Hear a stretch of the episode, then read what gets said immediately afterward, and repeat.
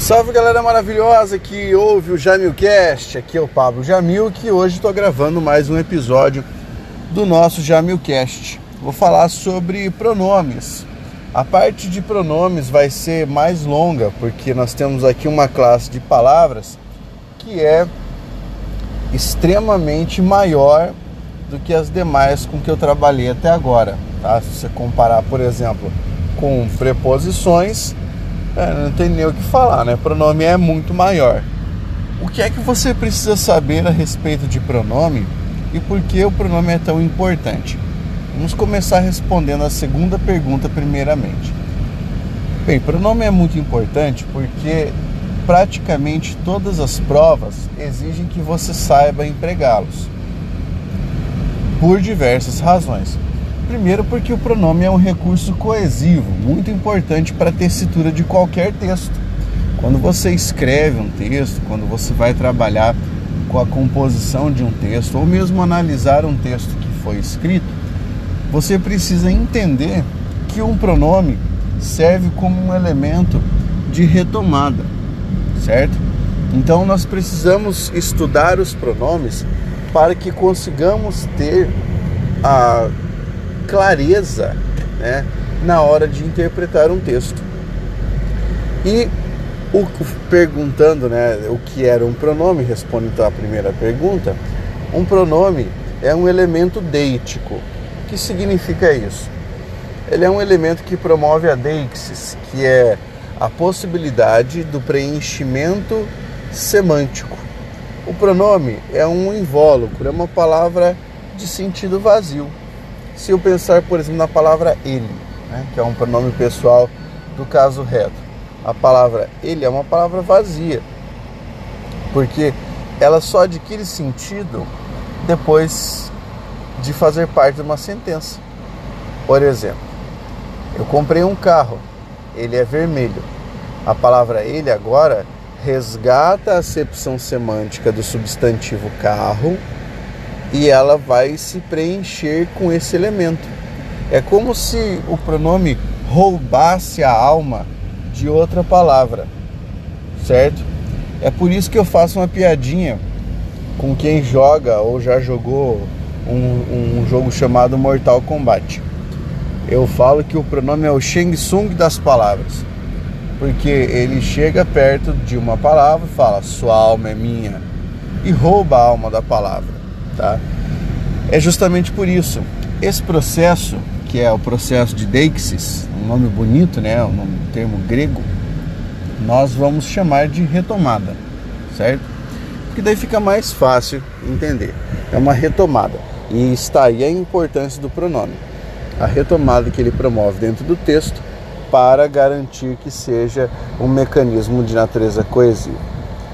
Na língua portuguesa, nós dividimos os pronomes em sete categorias. Então nós temos pronomes pessoais, pronomes de tratamento, pronomes demonstrativos, pronomes relativos, pronomes indefinidos, pronomes interrogativos, pronomes possessivos, tá? Vamos lá é muito, muito importante que as dúvidas da sua mente já comecem a surgir agora. Por quê, professor? Porque você já deve ter pensado: ah, mas o pronome de tratamento não é um pronome pessoal? Resposta: não. Pronome pessoal é pronome pessoal. Isso significa que ele faz menção às pessoas do discurso.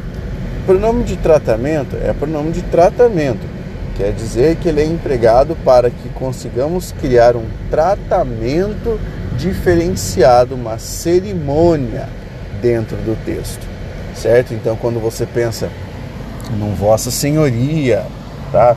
Vossa Mercê, ou a palavra você, né, que veio daí do Vossa Mercê, você tem um pronome de tratamento. Vossa Alteza, Vossa Magnificência, são todos pronomes de tratamento esses aí. Que, lembrando, não são pronomes pessoais. Entendeu? Perfeito. Agora, vamos pelo menos citar um exemplo de cada pronome. De pronome pessoal, eu poderia colocar a palavra eu, ou ainda a palavra lhe, né? nesse caso é um pronome oblíquo. O pronome de, de tratamento, posso colocar Vossa Alteza ou Vossa Majestade. Pronome demonstrativo, este, esse, aquele. Pronome relativo, nós temos que, o qual, cujo. Pronome indefinido, alguém, algum. Pronome interrogativo, quem, certo? A palavra quem, a palavra que também pode ser interrogativa. E pronome possessivo, meu, sua, seu. Fácil de entender, né? Pois é. Os pronomes mais importantes e mais cobrados em prova são pronome pessoal, pronome demonstrativo e pronome relativo. E existe uma razão para isso. Existem mais regras para empregarmos esses pronomes. E na fala cotidiana, comumente ocorrem erros no emprego dessas formas pronominais. Por isso, isso acaba virando questão de prova. Dentro dos pronomes pessoais, só para que você tenha uma ideia, o que mais se cobra é o emprego dos pronomes do caso oblíquo, principalmente pronomes como o, a e lhe, são os mais cobrados. Dentro dos pronomes demonstrativos, o emprego de este e esse para realizar a diferenciação dos termos. E quando nós pensamos ali no próximo pronome mais cobrado, que é o relativo, que, cujo e onde são os pronomes mais cobrados. Tudo bem? Tá, essa aqui é a introdução a respeito dos pronomes. Aí eu vou gravar um podcast sobre cada categoria pronominal, para deixar tudo bem organizadinho aí, é claro, e que para que você possa estudar separadamente. Certo? Um grande abraço e até a próxima. Valeu! Favorite esse podcast, compartilhe o podcast para que possamos conseguir ajudar cada vez mais pessoas. Um abraço, força guerreiros!